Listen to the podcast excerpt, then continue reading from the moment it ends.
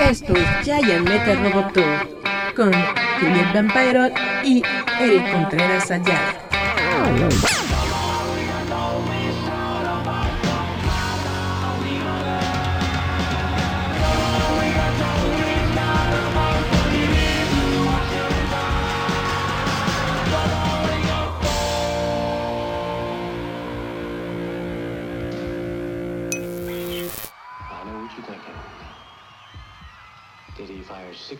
Or only five?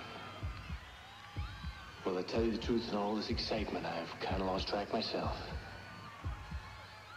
But Ian, this is a 44 Magnum, the most powerful handgun in the world, and would blow your head clean off. Hola chavos. ¿cómo están? Gracias por estar de nuevo en la sintonía de roboto.mx. Esto es Giant Metal Roboto. Yo soy Eric Contreras Ayala. Gracias a todos los que nos ven por Facebook los jueves.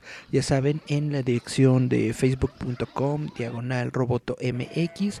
Gracias a todos los que nos escuchan en versión en audio los domingos con musiquita y toda la onda, efectos visuales, bueno, efectos especiales en Spotify, Apple Podcast, Google Podcast, Anchor.fm, iBox, Radio Public y Breaker.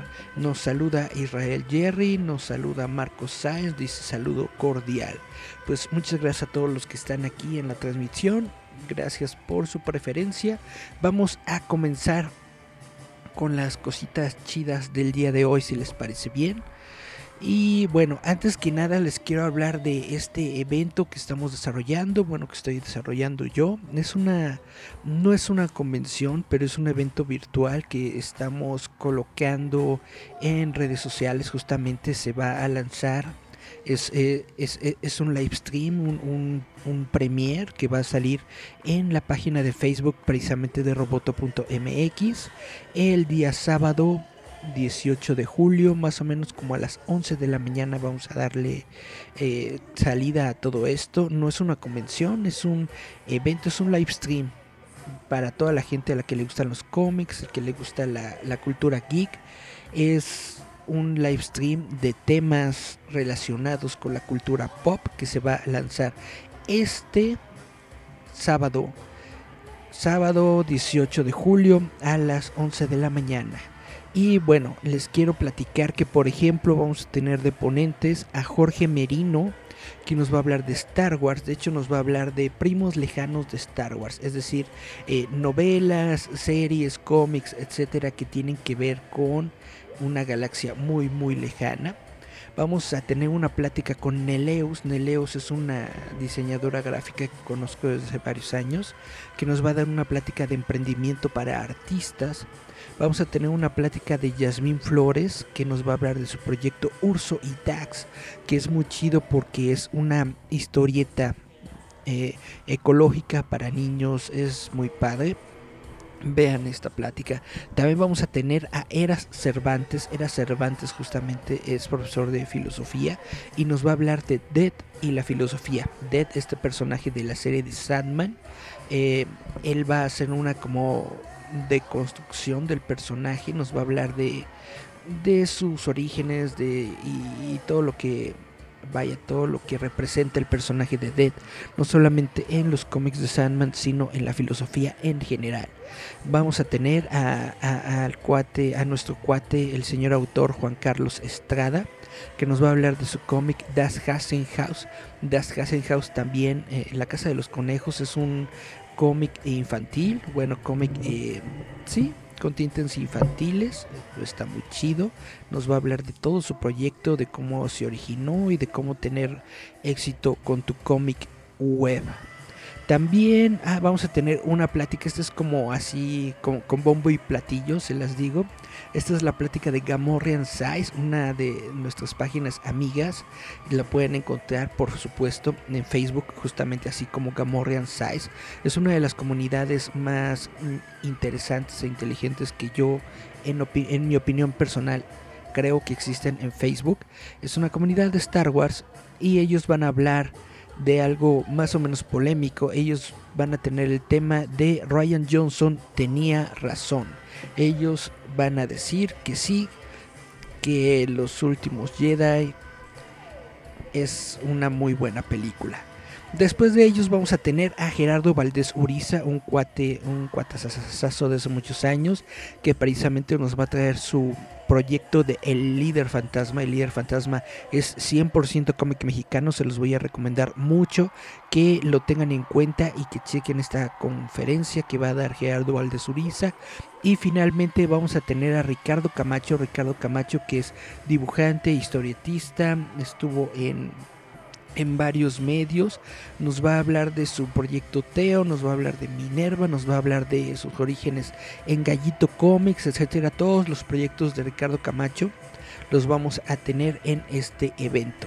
Como expositores vamos a tener Campechanísimo de Alfredo El Manchas, vamos a tener a Denebola, vamos a tener a Chafex Comics, vamos a tener a Marcos Celix, vamos a tener a Reom, a la Kawaitería, el Baúl del Friki y Ars Vita. Ars Vita es nuestro patrocinador oficial del evento. Ars Vita nos va a tener eh, una clase, bueno, dentro de la transmisión del sábado vamos a tener una, una clase de dibujo de, rostro, pero el domingo va a ser un live stream. Eh, justamente desde la página de Ars Vita, en donde va a tener una clase gratuita para todas las personas que quieran entrar. Va a dar una clase de dibujo completamente gratis a todas las personas. Ars Vita, les recomiendo mucho visitar la página de Ars Vita en Facebook. Mera Barsi le dio like a nuestro stream, muchas gracias. Jess, Jiménez Álvarez le dio like a nuestro stream, muchas gracias. Marcos Sáenz compartió el stream, como siempre, como todas las semanas. Muchas gracias, Marcos, por compartirnos. Y bueno, vamos a comenzar con las noticias ñoñas, si les parece bien. Lo primero de los que les quiero platicar es de que Netflix acaba de revelar sus mejores 10 películas, es decir, sus películas con la mejor apertura en la plataforma, es decir, las películas que han tenido una mayor cantidad de personas viéndola por al menos dos minutos. Las películas, en número uno se encuentra la película Extraction, con 99 millones de personas. En segundo lugar, Bird Box, con 89 millones. En tercer lugar, Spencer Confidential, con 85 millones. Eh, cuarto lugar, Six, Six Underground, con 83 millones. En quinto, Murder Mystery. En sexto, The Irishman. En séptimo, Triple Frontier. En octavo, The Wrong Missy. En noveno, The Platform. Y en décimo, The Perfect Date. Tengo que ser completamente honesto. De estas 10 películas de Netflix con la mayor cantidad de audiencia, solamente he visto The Irishman. Y está medio me, pero bueno. No tiñoño exactamente es lo que está comenzando ahorita.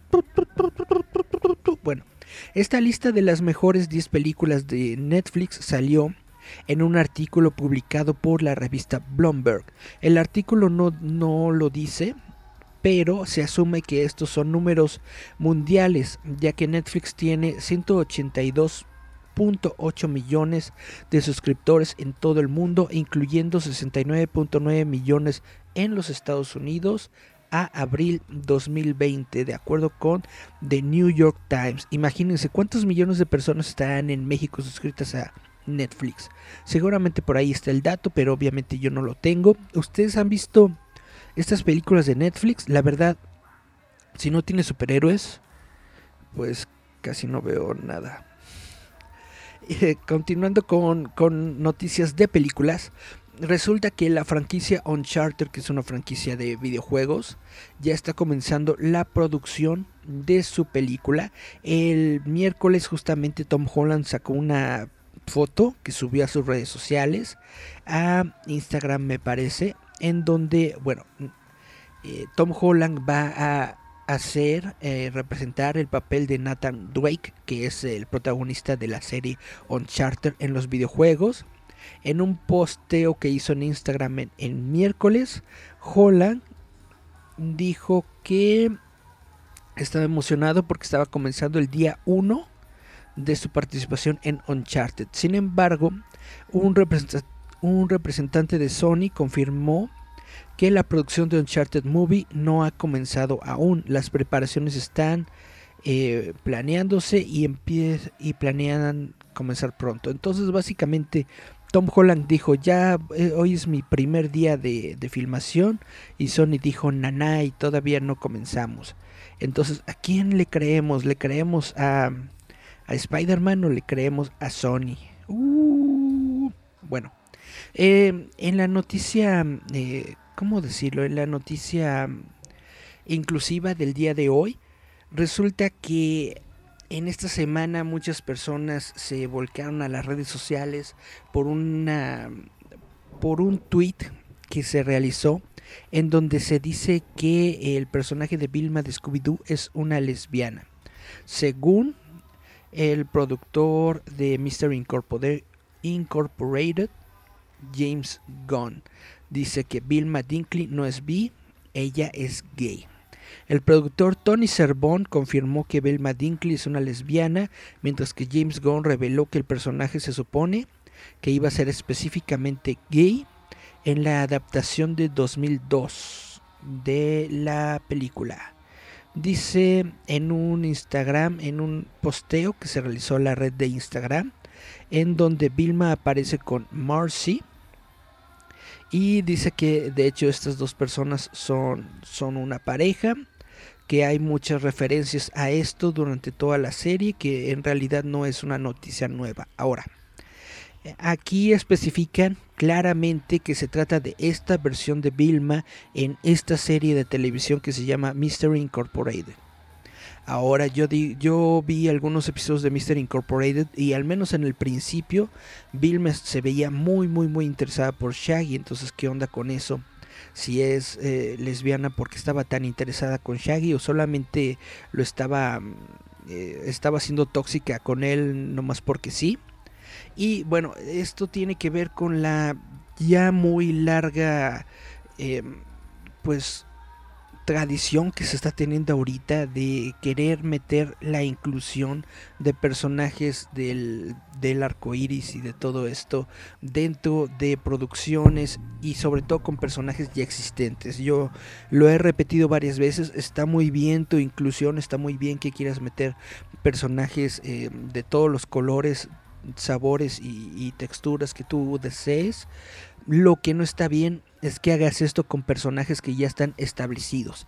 Si quieres meter un personaje lesbiano en Scooby-Doo, crea un personaje que sea lesbiano completamente nuevo, completamente original, que vaya de acuerdo con las tendencias, con las costumbres, con lo que se está viendo ahorita en las en las tribus urbanas actuales está muy bien, está perfecto, pero cuando tomas un personaje insignia de la franquicia de scooby como lo es Vilma, realmente pues me saca de onda y realmente creo que está mal empleado porque Vilma no es un personaje que crearon estos estas personas, es un personaje que fue desarrollado por Hanna Barbera desde hace décadas, décadas, décadas, décadas atrás, ¿no? Hanna Barbera, si no estoy yo equivocado, esta serie de televisión es de los 50 o 60 y bueno, obviamente en, esas épocas no existía la, la, misma inclusión que hay en estos momentos, pero creo que es como mancillar y destruir el legado de un personaje como el de Vilma con estas circunstancias. Es decir, yo no estoy diciendo que hay algo malo en ser lesbiana, absolutamente no es algo muy bueno, es algo muy chido, muy padre. Cada quien sus, sus gustos, sus, tendencias. Todo eso está muy bien. Pero tomar un personaje ya establecido y decir, ah, por cierto, ella es gay, así nada más porque sí, de la nada, realmente no me parece una muy buena opción. No me parece. No me parece que sea lo más viable. Eh, en estos momentos en los que todo el mundo está tratando de buscar algún pretexto para meterle inclusión y meter una agenda de, solamente una minoría, perdón si, si alguien se enoja, pero tengo que decirlo, es una minoría. Estaría más padre si metieran a un personaje latino en Scooby-Doo, yo creo. Es una minoría más extensa, sobre todo en los Estados Unidos, que metieran a un personaje latino a que metieran a un personaje gay. Sobre todo a un personaje de varios años como lo es Bill Dinkley. Ahora, tengo que aclarar que en este tweet dicen específicamente que se están refiriendo a esta versión de Bill Dinkley que aparece en la serie de Mystery Inc. De todas formas, yo digo, no deberían hacerlo. Deberían, está muy bien que metan personajes de lo que quieran, pero que sean personajes nuevos, que sean personajes completamente creados con ese propósito y no, sol, y no mancillar el legado de personajes de muchos años. Dice Marco Sainz, he visto Triple Frontiers, Beer Box, el irlandés y el de tipo de Thor. Dice Marcos, nada memorable, se está bajando la calidad de las producciones de Netflix. Probablemente sí. Probablemente, más que bajar la calidad, yo siento que ya le están metiendo a todo. Es decir, están apostando por producir lo que sea. Están produciendo un montón de, de cosas y obviamente en todo lo que están produciendo no todo puede ser un eh, relámpago en la botella. No todo puede ser bueno. Entonces hay cosas que son muy chidas y hay cosas que no tanto. Por ejemplo, está muy bien que Netflix invierta en el mercado latinoamericano, está muy bien que invierta en creadores latinoamericanos, lo que no me parece y lo que no me parece chido en, dentro de Netflix es que solamente le invierta a determinada productora de contenido que crea honestamente contenido basura. Es eh, contenido basura que a los a, los a estas nuevas generaciones, millennials, centennials, etcétera, pues les parece divertido y atractivo y lo ven, pero que la gente lo vea no significa que sea bueno. Estas producciones de el, el Club de Cuervos y La Casa de las Flores y cosas así son netamente telenovelas glorificadas con muy malas actuaciones, con una producción eh, X de, de, de televisión, de, de, televisión abierta, lo quieren vender como si fuera la, la, gran onda y realmente no creo que sea para nada, para nada, para nada algo genial. Pero bueno, eso es a lo que le está apostando Netflix. A mí me gustaría que Netflix le apostara, por ejemplo, a todos esos creadores de animación que tenemos en México, todos esos artistas, eh, diseñadores, escritores que realmente están creando historias muy buenas dentro de, México, dentro de el, ambiente gráfico mexicano. Si le apostaran a esos creadores, yo creo que eh, se beneficiaría tanto la plataforma de Netflix como en general el mercado creativo en México le iría muy bien en lugar de estar apostando siempre a lo mismo, a lo mismo, a lo mismo, que básicamente es eh, crear un clon de la basura que ya estás viendo en televisión abierta. Es un clon de las telenovelas de Televisa, es un clon de las telenovelas de, de Azteca y bla, bla, bla. Dice Marco Sáenz, por eso abandonamos la TV por contenido así. Tienes toda la razón. Abandonamos la televisión abierta por contenido así y ahora viene Netflix y nos pone contenido igual, igual o peor.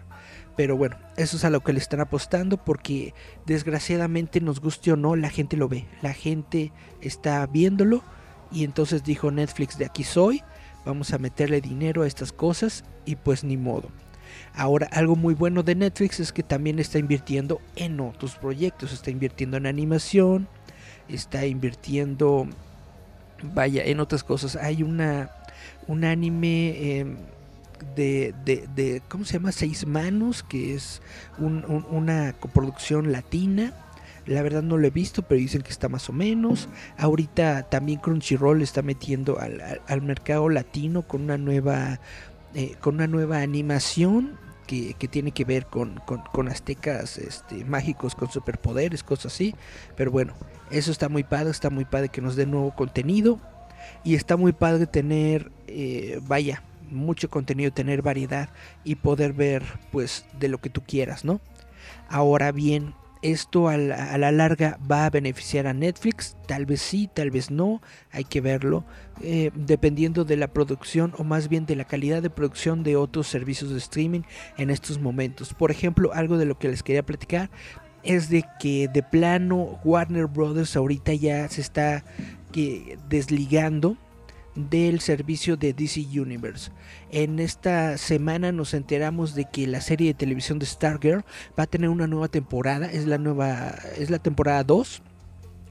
Pero a diferencia de la temporada 1 que se está transmitiendo tanto en la plataforma de DC Universe como en el canal de CW, la temporada 2 de Stargirl solamente se va a producir para DCW ¿Por qué? Porque Warner ya no está generando contenido para la plataforma de DC Universe. Y es lo que también yo he dicho desde el principio. ¿Para que tienes dos plataformas? ¿Para que tienes DC Universe y al mismo tiempo tienes HBO Max?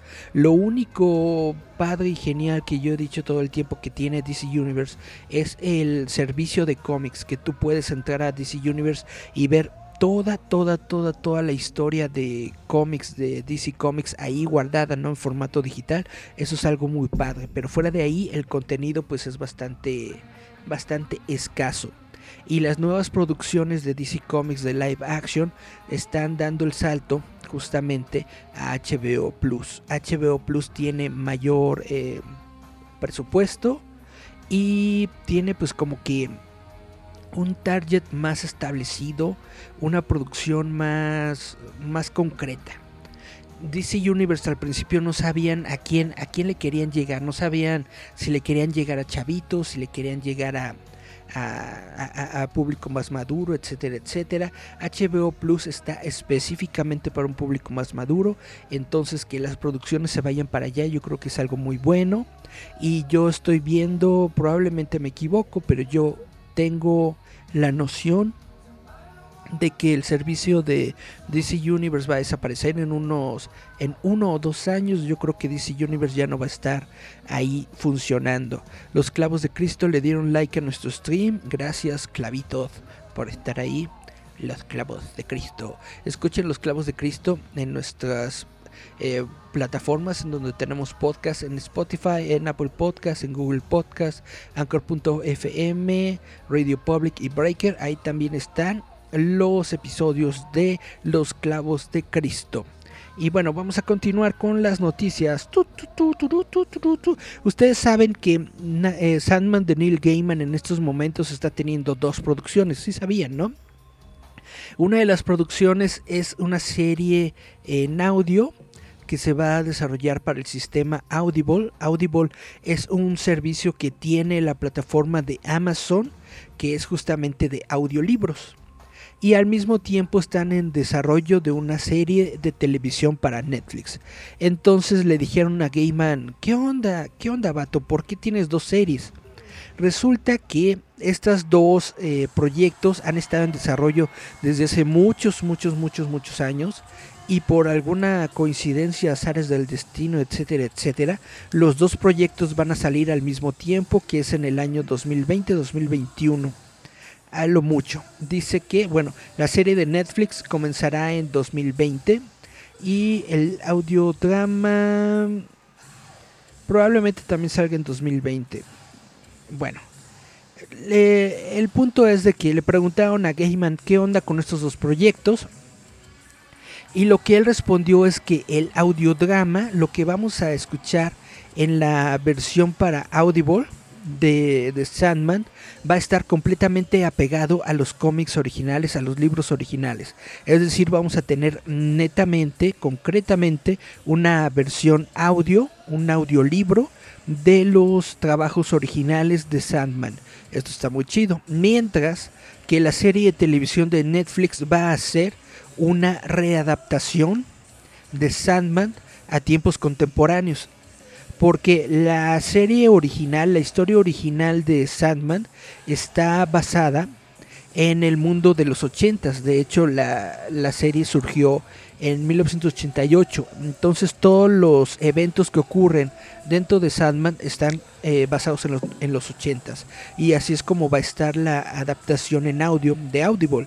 Es un audiodrama que está basado, centrado en 1988. Sin embargo, la serie de Netflix va a traer el universo de, de Sandman al, al mundo moderno, al 2020. Dice, si vamos a hacer esto en el 2020, ¿qué podemos hacer? Tenemos muchas novelas gráficas que se han vendido en decenas de millones por los años y muchas personas no han tenido acceso a ellas. Sin embargo, bueno, la, gente, por ejemplo, que, tiene disparidad visual, podrá disfrutar de la, de la serie en, en audio. Y bueno, bla, bla, bla. Lo que está diciendo es que justamente la serie de Netflix, lo diferente que va a tener la serie de Netflix es que será una adaptación de Sandman a tiempos modernos.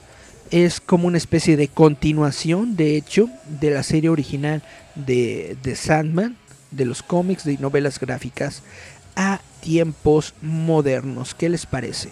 Pues yo creo que nos vamos a ir con una rolita, si les parece bien. Vamos a escuchar a este grupo que se llama Baby Metal.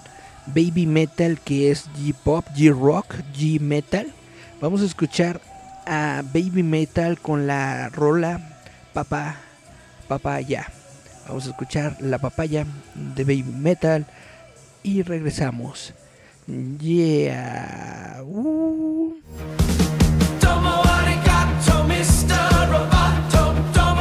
Esto es Giant Metal Roboto.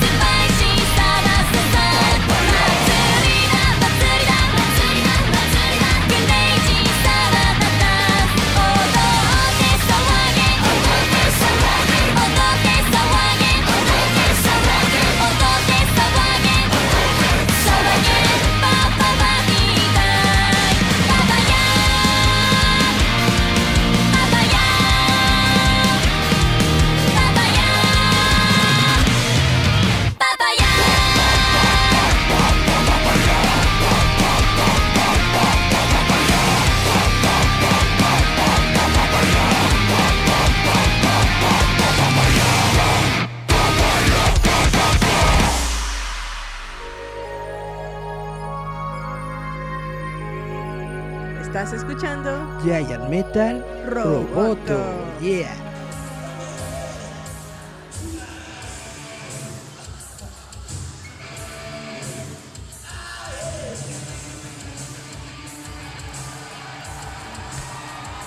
Yeah, estamos de regreso. Gracias por seguir en la sintonía de roboto.mx. Y bueno, vamos a comenzar al segmento hate de este programa porque voy a hablar de cosas que me hacen enojar. La primera de ellas es DC Comics anuncia una nueva secuela de Watchmen basada en Rorschach llamada Rorschach Vive, que explora un legado de enojo es un trabajo muy político, es un trabajo de enojo. Bueno, dice angry. DC Comics acaba de anunciar Rorschach, una secuela de Watchmen basada, bueno, situada 35 años después de los eventos del cómic original. Rorschach será publicado como una serie de 12 números bajo el sello de Black Label de DC. La serie está escrita por Tom King, es dibujada por Jorge Fornes y colores por Dave Stewart, letras por Clayton Cowis. A diferencia de la precuela de 2012 Before Watchmen, el nuevo cómic no estará enfocado en el rockstar original Walter Kovacs y tampoco utilizará a su sucesor Reggie Long, quien fue un personaje principal en la secuela Watchmen Doomsday Clock. La nueva serie no tiene nada que ver con Rorschach, más bien con el legado oscuro que dejó tras su muerte. Ah, ¿Qué puedo decir? Basura, basura, basura. Dice, como igual que el show original de HBO Watchmen y como el cómic original del 86, este es un trabajo político, dijo King en conferencia, bueno, en comunicado de prensa, perdón. Es un trabajo de, de odio, sí, yo lo odio, por el odio que tenemos en estos momentos. Tenemos que hacer algo con ese odio. Se llama Rorschach no porque el personaje sea Rorschach, sino porque tú puedes verte en estos personajes y te dicen algo más acerca de ti mismo, como una prueba de Rorschach. Ah, no, es un genio este cuate. Bueno, de acuerdo al comunicado de DC, la serie se abre con un misterioso nuevo Rorschach y su compañero tratando de asesinar al eh, retador político del presidente Robert Redford.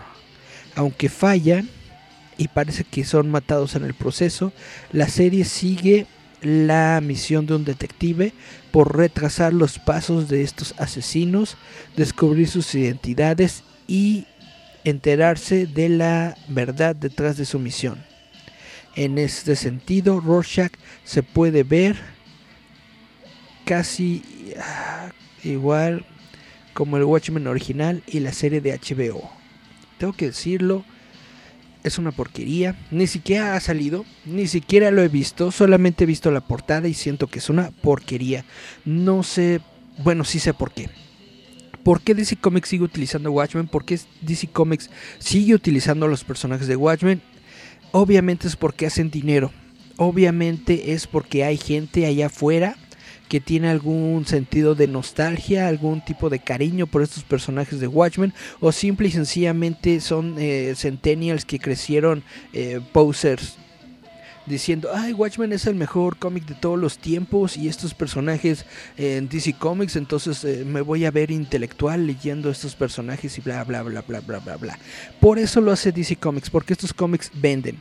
Eh, Doomsday Clock es una porquería y esta secuela de, de, de, Rorschach ni siquiera la he leído y solamente con la sinopsis y con todo lo que están diciendo yo siento que es una completa tontería. La serie de televisión de HBO a mí me gusta mucho porque explora el mundo de Watchmen con algunos de los personajes del mundo de Watchmen de una manera que se siente orgánica, que se siente exactamente como algo que pudo haber escrito en su momento Alan Moore.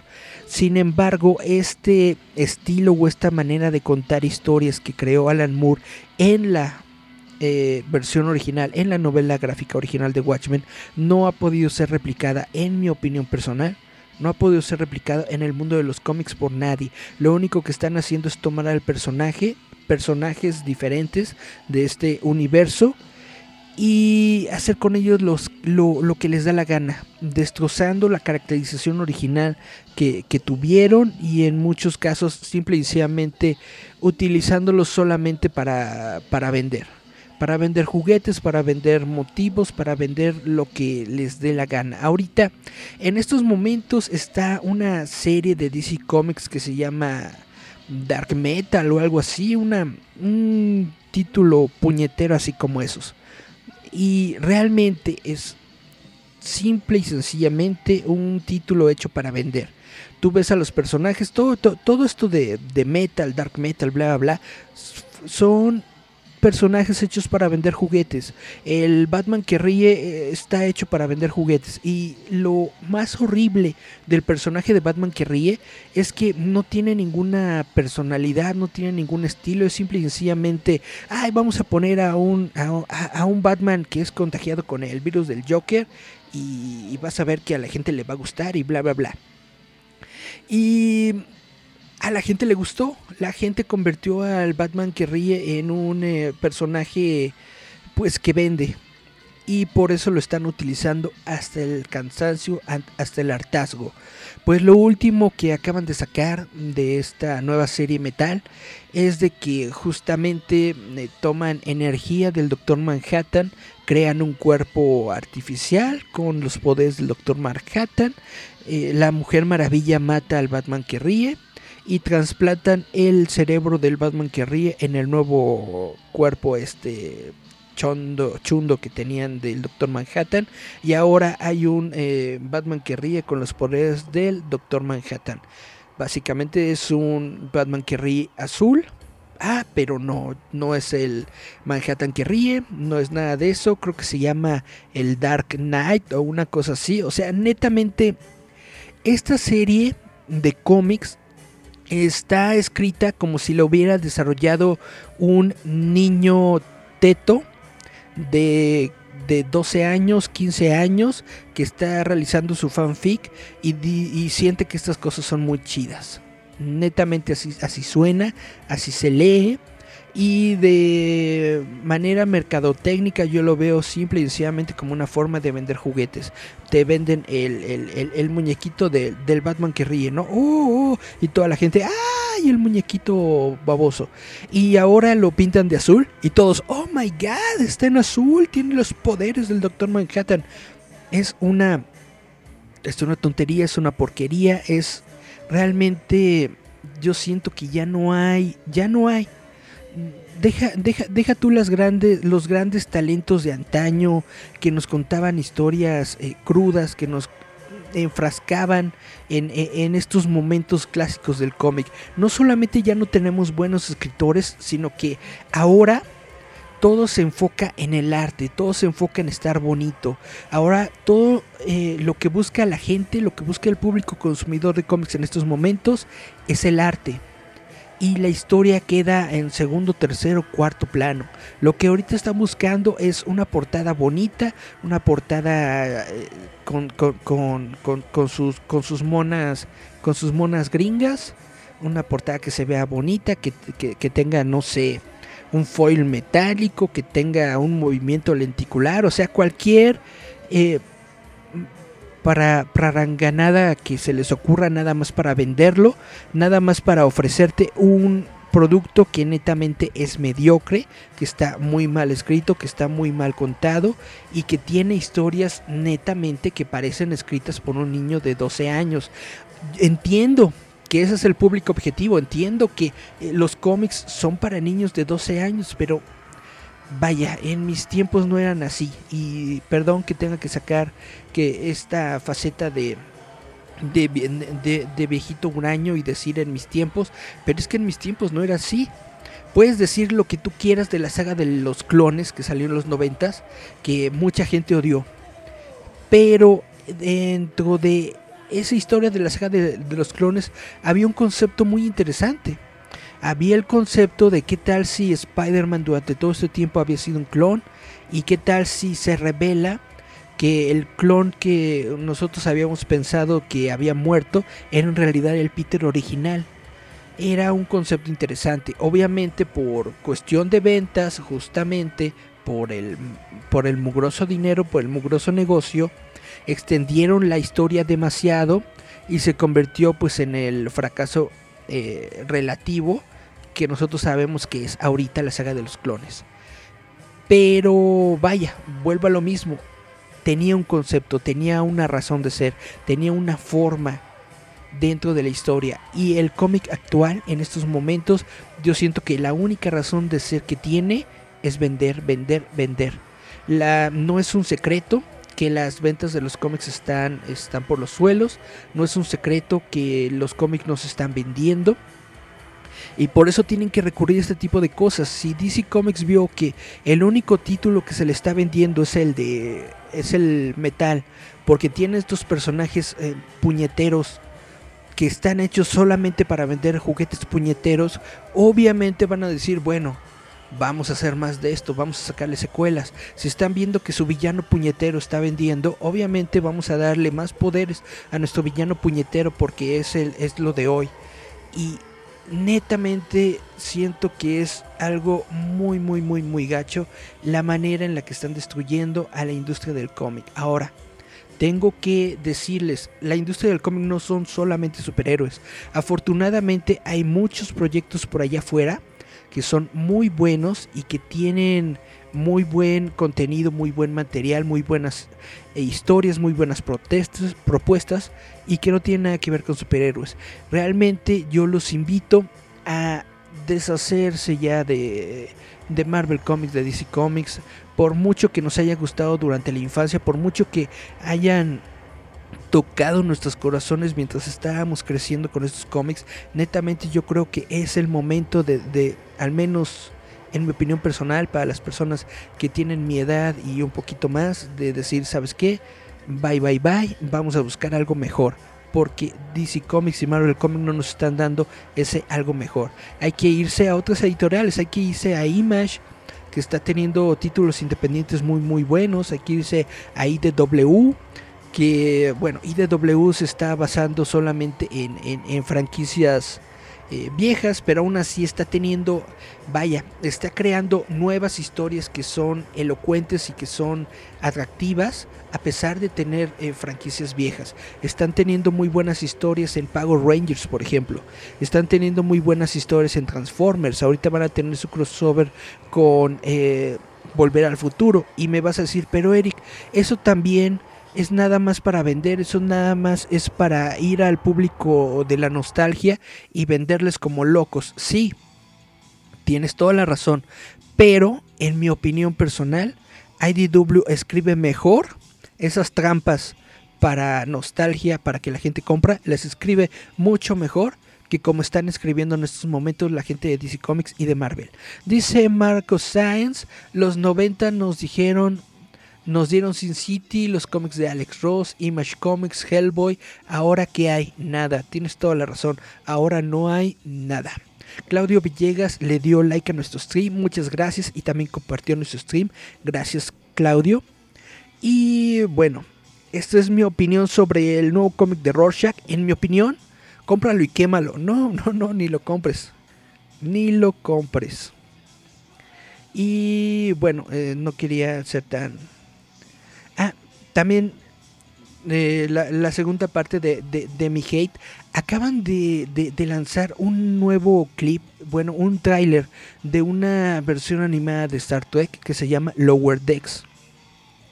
Eh, bueno, eh, mucha gente eh, de los que sigo, vaya youtubers, están destrozando esta serie de televisión de Lower Decks porque dicen que es un humor muy muy, muy tonto, es un humor así como de, de stoner, es decir, para, para drogos y bla, bla, bla. Netamente no, no me gustó el tráiler. Me parece que es un buen intento por crear algo nuevo que tenga que ver con Star Trek, pero al mismo tiempo siento que no es Star Trek. Cuando tú ves un eh, mundo en donde no se toman en serio las cosas y en donde el humor es así como de quinto de primaria, netamente eso no es Star Trek. Dice Pedro Rodríguez, saludos, yo soy de opinión que hay material para todo tipo de público. Sí, hay material para todo tipo de público. Y yo creo que Marvel y DC Comics ya no es para mí tipo de público. tienes toda la razón. Si a ti te gusta, adelante, muy bien, muy padre y qué bueno. Y de hecho lo, lo, lo, alabo y lo aprecio. Qué bueno que te gustan los cómics, qué bueno que te gustan los Marvel y todo esto. No es para mí. Dice Marco Sáenz, los noventas. Ah, eso ya lo había leído, perdón. Dice Marco Sáenz, descárgalo y bórralo. También dice, yo te traía ganas, yo le traía ganas a Lower Deck se veía muy bien el concepto. O sea, sí puede haber humor en Star Trek. Sí puede haber una serie animada de Star Trek. De hecho, me gustaría mucho que hubiera una serie animada de Star Trek que, que continuara las historias de antaño de Star Trek. Sin embargo, la manera en la que yo creo que están desarrollando Lower Deck es como tratar de emular el estilo de, de, de, de Rick and Morty sin llegar al, a la genialidad de Rick and Morty. ¿Por qué? Porque Rick and Morty tiene un muy buen equipo de escritores, al menos los creadores de Rick and Morty, que ahorita no recuerdo sus nombres, al menos esas dos personas son muy buenas haciendo lo que hacen. Sí hacen parodia, sí usan palabrotas, sí hacen chistes que a veces son muy escatológicos y, e infantiles, pero al mismo tiempo, a pesar de tener todo eso, te cuentan una historia, te cuentan una... vaya, construyen un mundo alrededor de lo que están haciendo. Esto hace que la serie de Rick and Morty sea muy innovadora, sea muy fresca. Se siente fresca, se siente divertida, se siente innovadora y por eso Rick and Morty tiene tanto éxito. Lo que están haciendo en esta serie de Lower Decks, en mi opinión personal, es copiar el estilo de Rick and Morty sin el carisma, sin la gracia y sin el cerebro que tiene la serie de Rick and Morty. Es decir, solamente quieren crear un clon en el espacio para tratar de sacar un poco de dinero de los fans de Rick and Morty.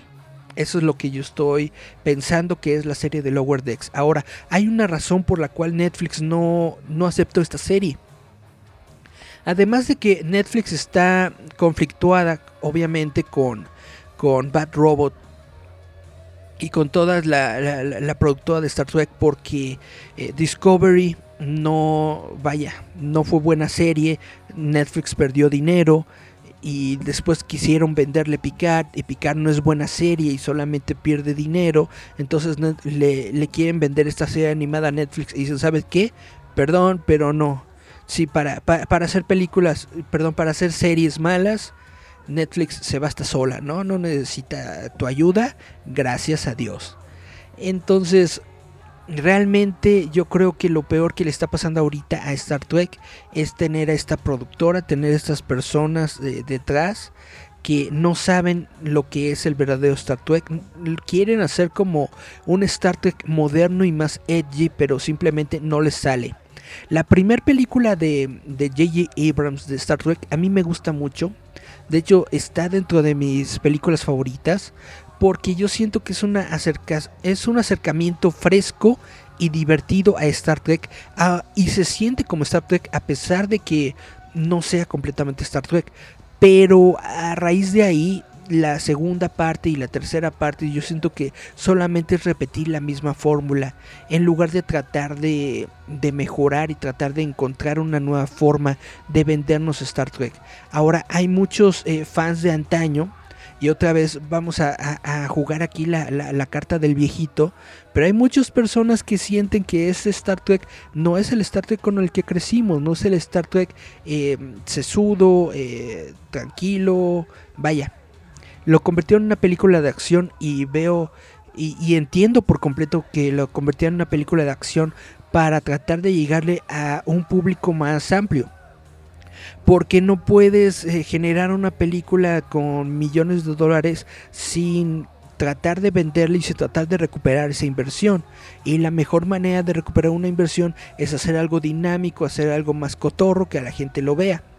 y algo como Guardianes de la Galaxia, ¿no? Guardianes de la Galaxia es cómico, es divertido, bla, bla, bla, mucha gente le gustó. Obviamente eso generó varios clones de Guardianes de la Galaxia que no han pegado exactamente igual y las series de televisión de Star Trek, Star Trek Discovery, Star Trek Picard, en algunos momentos parece que tienen eh, la vaya, la idea de que es una serie de, de Star Trek, pero no siguen la tradición de Star Trek. No se sienten como Star Trek. Mi problema principal es con la serie de Picard. Picard no se siente Star Trek. No se siente como Star Trek porque la, la federación no es la federación con la que nosotros crecimos. No es una federación sesuda, no es una federación, eh, vaya, con, con, ideales establecidos, con una mente abierta, con una aceptación de todas las razas. La federación que estamos viendo se siente como un mensaje político contra la administración de Donald Trump, en donde la administración de Donald Trump es más que como eh, divisora, eh, le da privilegios a ciertas razas y a otras no, le da privilegios a ciertos grupos y a otros no, le da, vaya, es un gobierno corrupto. Y la federación que vemos en Picard es una federación corrupta. Y este es un concepto que Gene Roddenberry había desechado por completo desde los orígenes de Star Trek. Se supone que en el futuro de la humanidad nosotros éramos mejores. Se supone que en el futuro la humanidad había desechado la corrupción. Entonces regresar a eso se siente completamente fuera de Star Trek. Y lo que más me choca de Star Trek es de que al principio de la serie hay una escena en donde esta, este personaje que es este como el, el, patiño de, de, Picard, que es una, es una mujer de color, le critica a Picard por, por, por, su estatus, por ser un hombre blanco de privilegio. Se lo critica. Y yo digo, en el futuro la federación ya ni siquiera utilizan dinero. Ya ni siquiera utilizan dinero porque tienen tecnología de replicación. Pueden generar cualquier cosa, cualquier necesidad que deseen, lo pueden replicar. Ya no existen las enfermedades porque la... Y, bueno, solamente las muy, muy, muy graves, ¿no? Pero por ejemplo, las enfermedades comunes han sido completamente erradicadas porque la ciencia ha evolucionado a ese punto. Entonces no existen las clases sociales, no existe la discriminación de clases. Entonces, ¿por qué en este episodio de Star Trek Picard llega esa tipa y le reclama a Picard por sus privilegios de hombre blanco rico? que tiene una villa en Francia en donde produce vino y ahí se pasa los días haciendo lo que le da la gana y se lo recrimina. Yo digo, esto no es el futuro, es, vaya, no es el Star Trek de Roddenberry, no es el Star Trek clásico, no es, no es bueno. Y ustedes dirán que es, un, que, es, un detalle sin significado y sin importancia, pero ese pequeño detalle destruye por completo todo el hilo conductivo de la historia que nosotros vemos en Picard, porque la federación nunca, la federación con la que yo crecí, nunca le hubiera dado la espalda a Jean-Luc Picard. La federación con la que yo crecí, en el momento en el que Jean-Luc Picard les pedía auxilio, la federación hubiera estado ahí y le mandaba su mejor nave y lo hacían hasta comandante de su nueva nave Enterprise, bla, bla, bla, bla, bla, bla. Y esto nunca sucede en Picard. Lo que sucede en Picard es de que nos muestran a, un a un Jean-Luc eh, acabado, a un Jean-Luc derrotado, a un Jean-Luc que no puede convencer a nadie, eh, el que fuera en su momento uno de los grandes diplomáticos del universo, lo convierten en una sombra de sí mismo. Y esto es muy triste y es algo muy, muy, muy, muy gacho, no solamente en la manera en la que escriben estas historias, sino en la forma en la que destruyen de nueva cuenta el legado de un personaje de varios años solamente para dar, no sé, un mensaje tonto, vago y vacío. ¿Y qué dicen los comentarios? Dice...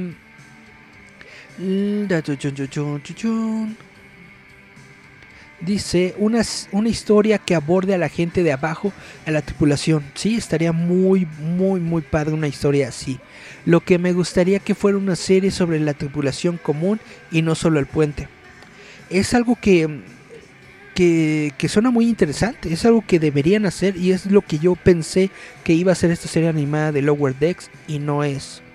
Dice Pedro, Pues de hecho no me gusta ni Marvel ni DC, sobre todo no soy muy fan de los superhéroes, pero entiendo que uno como lector madura y va buscando contenido de acuerdo a su interés en el momento y lamentablemente la industria no está obligada a evolucionar su contenido si este no genera lana.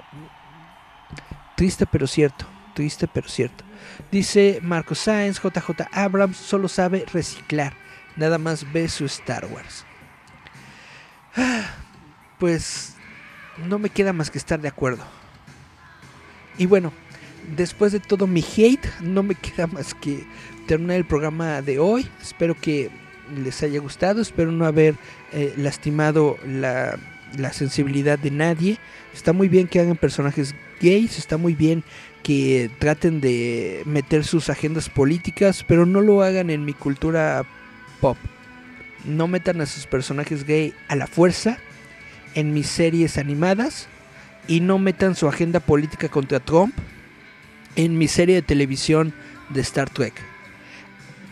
La serie original de Star Trek es política, habla sobre política y habla sobre las verdades y realidades del mundo, habla sobre discriminación, habla sobre racismo, sí, pero lo hace de una manera mucho más inteligente, más congruente. Y bueno, eh, dice Marco Sáenz, abrazo pasado por Lysol, igualmente.